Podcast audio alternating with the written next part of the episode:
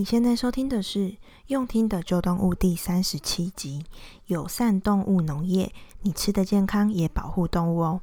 用听的旧动物是个 Podcast 频道，让你只要打开耳朵，就能利用零碎时间了解动物保护与宠物的资讯。很开心你能来收听《用听的旧动物》，我是 Alice。我们人类啊，不论是为了居住，或者是生产一些所需的用品，不断的在扩大我们的生活范围，包括为了要种植粮食植物，然后呢，又要种植的作物不被病虫或者是动物破坏。或者是说，追求种植的农产品要足够漂亮，才能够卖个好价钱，因此啊，就会过度的使用一些农药。那农药除了可能危害我们自己人类的健康呢，也更因此会造成土壤或者是周边的水源等等的环境污染，让原本栖息在那边的野生动物的栖地遭到破坏。那这些野生动物呢，吃入农药的话呢，更会可能生病死亡。所以在农业这个其实相对于工业来说，对环境破坏力已经是比较低的产业来说，也一样跟原本就居住在这片土地上的动物产生了很多的冲突。近年来啊，越来越多人提倡有。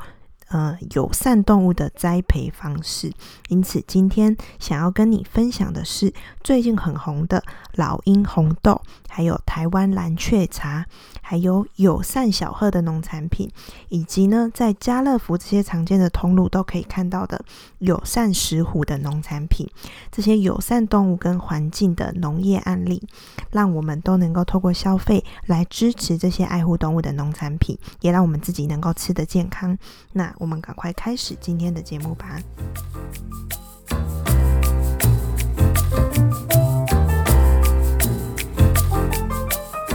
友善动物农业要如何获得生产者的支持？然后呢，能够协助解决杂草啊、病虫害啊、鼠患等等的问题，才是友善动物农业。可以永续长存的关键。现在啊，越来越多的农民跟企业，他们呢都会以社会企业的形式来兼顾自己的商业上面的获利，然后也兼顾野生动物的保育。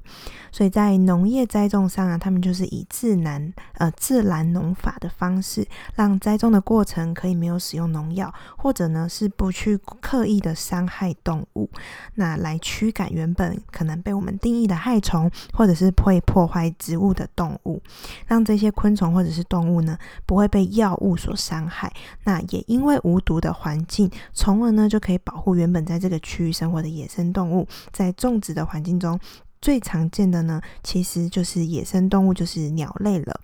那首先呢，想要跟大家介绍就是老鹰红豆。老鹰红豆呢，它其实就是友善呃老鹰的红豆田，它选择呢不毒害鸟类。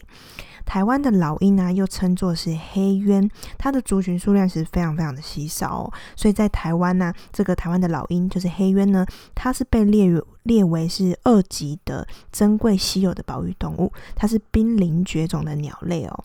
那最早啊，在二零一二年的时候，那时候屏科大的鸟类生态研究室，他们呢就接获通知说，有两只这种保育级的老鹰死掉了。那他们经过检验后，就发现说，这两只老鹰呢，它们的体内含有一种叫做加宝福的剧毒的农药。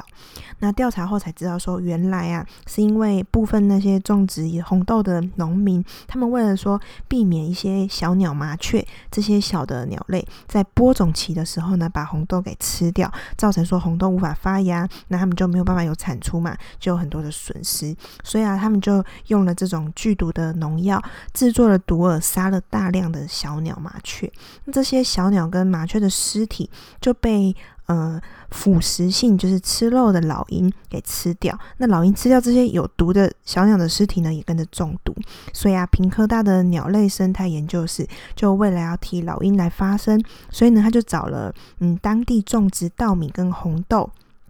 的农夫是一位叫做林清源先生的，一起尝试来改变耕种的方法，那就改成呢使用机械播种的方式，所以呢机械播种就可以把红豆在播种的时候呢埋入到土中，埋得比较深，就可以有效减少了播种期的时候被这些小鸟麻雀吃吃掉的比例，所以呢这样子就可以减少它们的损失。那在采收的时候呢，也不使用落叶剂，而是呢改成让红豆可以。自己自然的去成熟。那当然要自然成熟，也就要花比较多的时间嘛。那所以啊，生产成本的提高，然后呢又得延后采收，所以啊，对于农民来说风险就变高了，利润呢也就变低了。所以啊，这样子的条件下，当然自然就没有太多农夫愿意一起来加入，改成用自然农法的方式。那全联福利中心的董事长跟总经理，他们知道了说，哦，这个。嗯，种植老嗯红豆的地方有这个老鹰生存的危机，所以他们就主动说，希望能够由全联直接跟这些种植红豆的农民来契作，来帮助自然自然农法的。呃，老鹰红豆可以大量的销售出去。那也因为有全联，他们开始固定的以合作契约的方式来跟农民采购作为保障。因为有合约嘛，所以呢，其他的农夫呢就也开始愿意加入，一起进行老鹰红豆的自然耕种的方法，然后一起推广来保育老鹰。所以啊，在全联福利中心所贩售的红豆啊，是不毒鸟的，也不用落叶剂的，然后呢，安全用药。符合产销履历的规范的红豆哦，而且还经过层层的保关，大家就可以不用担心有农药残留的问题，又可以保护这些保保育级的野生动物。那老鹰红豆的故事的 YouTube 影片连接，我会放在这集 Facebook 的粉专发文中，也会放在我们官网的原文里面。那第二个要介绍的是台湾蓝鹊茶。台湾蓝雀茶呢，它主打的就是说喝好茶，保育生态，也可以恢复土地的生机。茶园呢，我想大家可能都有一些观念，就是茶种茶茶园如果不使用农药跟化学肥料的话，其实很可能就会造成虫害，那影响了产量跟茶农的收入，这是很直接的问题嘛。但是如果使用了农药跟化学肥料呢，又可能会影响茶叶的比品质，那喝下去也会造成人类。身体健康上面的危害，甚至呢也会影响这个茶园所在地的生态环境。那台湾蓝雀茶呢，这个品牌，它的呃茶园的基地是在新北市的平林区，相信大家可能也知道说，其实新北的平林区就是。嗯，算是茶叶的产地哦，是他们当地蛮厉害的产业。那台湾蓝鹊呢，又是平林地区最常见看得到的台湾的特有种鸟类。那台湾蓝鹊，它们的习性呢，就是成群结队的，很团结。尤其是到了繁殖的季节呢，蓝鹊呢，他们所有家庭的成员，大家就会一起来照顾新生的鸟宝宝。那台大的嗯、这个城乡所。有一个团队叫做新乡出团队，他们来到了平林地区，那要辅导这里的茶农来深耕自己的茶乡的文化，来传承，然后呢，帮助他们做产业转型，帮助他们做生态保护。那他们除了帮助嗯、这个平林地区的农民做社区发展，跟做一些民众观光的导览之外，他们更跟平林地区的茶农合作来生产，并且呢，帮助他们去经营跟销售。他们所产的茶，他们就引导茶农们开始回归到不喷洒农药、不用除草剂、不用化学肥料的友善耕种的方式。但是啊，在做这种呃环境友善的茶叶的初期，其实茶农他们要耗费好几倍的精力，那茶园的产量也可能只剩下原本的一半。那初期啊，因为不撒除草剂，不不弄杀虫剂，所以呢，就会在茶园就会杂草丛生，然后你的茶叶的叶片很多也都会被虫啃，有啃食过的痕迹，还有呢。茶叶的叶片的背面可能又沾有虫卵，所以啊，参与嗯、这个友善栽种的茶农，他就分享说，其实，在一开始，嗯、会面临到这样子的问题，那你的产量会减少，但是以自然的方式去种茶呢，茶树其实自己渐渐就会产生了抗体，所以啊，他也发现说，他的茶园的虫害问题其实一年比一年的又要降低了，然后它的茶园里面也开始出现一些野生动物，甚至说有穿山甲出没哦。为了让茶农啊可以无后顾之忧的去生产这种友善环境的茶叶，所以呢，台湾蓝雀茶这个社会企业，他们就跟当地的茶农们一样，也是以契约耕作的方式来合作。只要茶农呢，他们使用友善耕作的方式来种茶，那这个台湾蓝雀茶这个品牌，他们就会全数收购这些茶叶。那台湾蓝雀茶呢，他们就会负责把茶给卖出去，让茶农不用担心成本或者是风险的问题。那台台湾蓝雀茶他们还引入了大企业来认养这些茶园，然后引导消费者呢，大家可以一起走进农家去体验采茶、制茶、品茶的过程。然后同时呢，也普及台湾蓝雀茶他们背后在对于生态理念跟保育的这个价值。那经过了七年的努力哦，台湾蓝雀茶这个品牌，它的茶园基地在平林地区，从一开始只有三片，到现在已经有二十几片的茶园了。所以台湾蓝雀茶的核心价值就是在告诉我们说，我们不仅仅我们自己要茶好喝，对我们人类的身体健康，那台湾蓝雀茶的茶更是一碗爱护自然生态的茶，要强调告诉大家说，我们要做好生物栖息地的保护，让我们的土地可以重新恢复生机。那第三个啊，想要跟大家分享的是，呃，无毒的金鹤米，在呃濒危的白鹤啊，就是西伯利亚白鹤，因为它飞到了台湾，感动了农农民，所以能让农民们落实友善环境的耕作方式。这个故事啊，就是在新北市的金山区的稻田里，在二零一五年的时候，那时候来了一只迷路的六千迷路六千公里的西伯利亚小白鹤。西伯利亚白鹤啊，它是保育等级的，它在全世界是被列为严重濒临绝种的动物，全世界估计只剩下大概四千只。那这只迷路的呃小白鹤，它还是幼鸟，那它飞来到我们台湾的金山区呢，就造成了这边的农村起了变化，让当地的农夫们他们都愿意。开始去参与无毒农业跟友善耕作。其实啊，台湾生态工法发展基金会，他们其实在嗯、呃、金山地区，其实都持续在鼓励农民要做无毒农业，然后呢，并且是愿意用两倍的价格来收购稻米。但是啊，之前其实参与的人的意愿其实不是很高。但是啊，当小白鹤落脚在呃这个嗯、呃、农民黄正俊他的田里的时候啊。他隔壁的农户呢，也两户，就是他们这一小区，他们才呃有愿意参加这个呃协会，他们做的这种无毒农业的这样子的推广。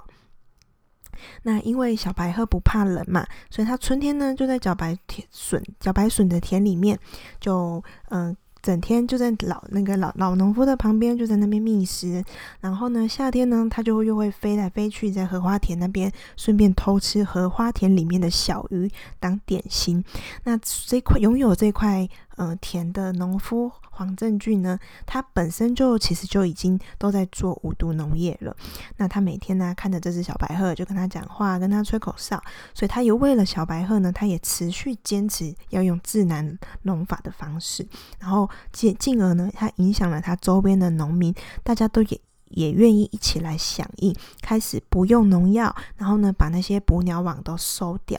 小白鹤来了以后啊，又有更多的新的农民愿意一起来参加基金会的无毒农药、无毒农业的计划了。然后呢，这个计划因为小白鹤的关系，让当地的农民们大家都一起同心协力种出无毒的稻米，那就叫做金鹤米。小白鹤啊，它在台湾的金山地区待了快一年的时间，然后呢，它在二零一六年的五月的时候呢，诶，它就飞走了。虽然说他待了一年的时间，他就飞走了，但是啊，也因为他的到来而提醒了当地的农民呢，要重新去思考自己对待自然的方式。后续啊，也因此呢，有了绿色补贴的政策，所以呢，让农民的收入可以增加，所以部分的地主他们也开始整地，把原本荒废的农地重新去翻耕、修复田埂，让金山地区的湿地可以真正成为候鸟们迁徙时候的家。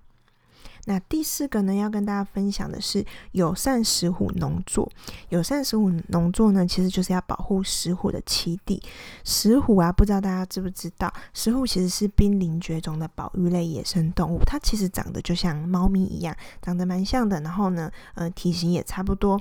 那因为石虎它主要的栖息地是在浅山地区。那浅山地区呢，基本上因为不是深山里，所以大多数都还是私有的农耕地。所以啊，基本上会跟人类的活动范围有很高度的重叠，也因此啊，石虎它受它的生存就受到我们人类活动的呃干扰，其实很大。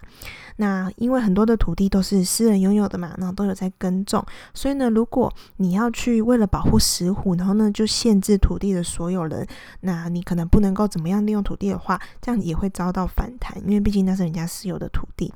那还好啊，因为近年来都有在推广说保护石虎，所以呢，有越来越多的人都认知到说，其实野生动物的保育是非常重要的，那也愿意一起来保护石虎的栖地，所以啊。在农委会，它其实在二零一九年，就去年的时候推出了友善石虎生态服务示范计划呢。但在这个之前，其实就因有一些人都已经在做友善石虎的农作了。因为啊，南投的中寮乡是石虎栖地的热点，就是那边有很多的石虎。那当地的有一群农夫呢，他们就成立了一个叫做南投县友善石虎农作促进会。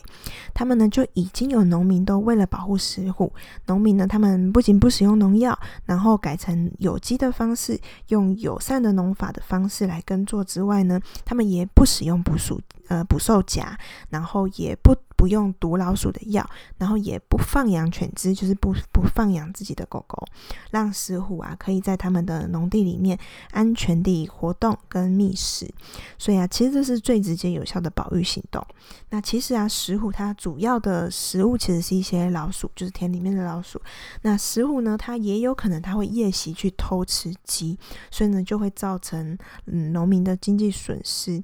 那友善石虎农作的那个协会的理事长，他自己就是养鸡的，所以啊，他就在农场里面找了一块区域，种了这个红番薯。然后呢，因为红薯是老鼠爱吃的东西，所以呢，他就让老鼠有食物吃。那石虎知道那边有老鼠，他也会去那个红薯地去抓老鼠吃，所以呢，就不会去呃破别的地方破坏农作物，或是不会去别的，嗯，不会去养鸡户里面呢去偷吃鸡。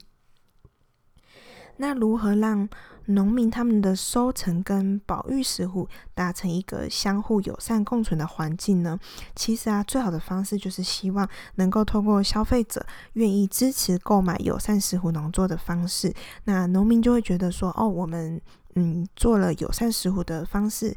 嗯、产出的农作物，那有得到市场的支持，那那农民的收入呢就会变好增加，所以呢就可以进而提高农民他们愿意去保育石虎、保育野生动物的意愿。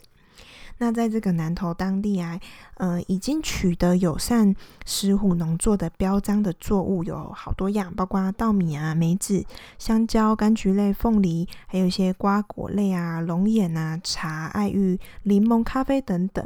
那因为啊，目前香蕉的产量比较稳定，所以在家乐福其实我们都已经看到是有友善石虎的香蕉了。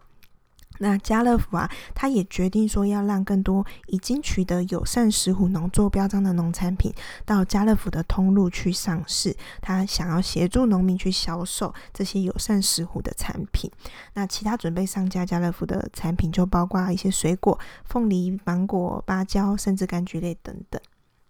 非常谢谢你今天的收听。如果你有任何的想法、问题，或者希望我在频道上面讨论的话题，我都非常期待你能跟我说。也想要请你帮我把这个频道分享给你的家人或朋友，让大家都能在各种通勤或者是运动下厨的时候，虽然说很忙，但是你的耳朵刚好有空的时间收听我们用听的旧动物频道，让我们都能够一起透过消费来支持这些爱护动物的农产品，也让我们自己吃得健康。那我们下次见喽。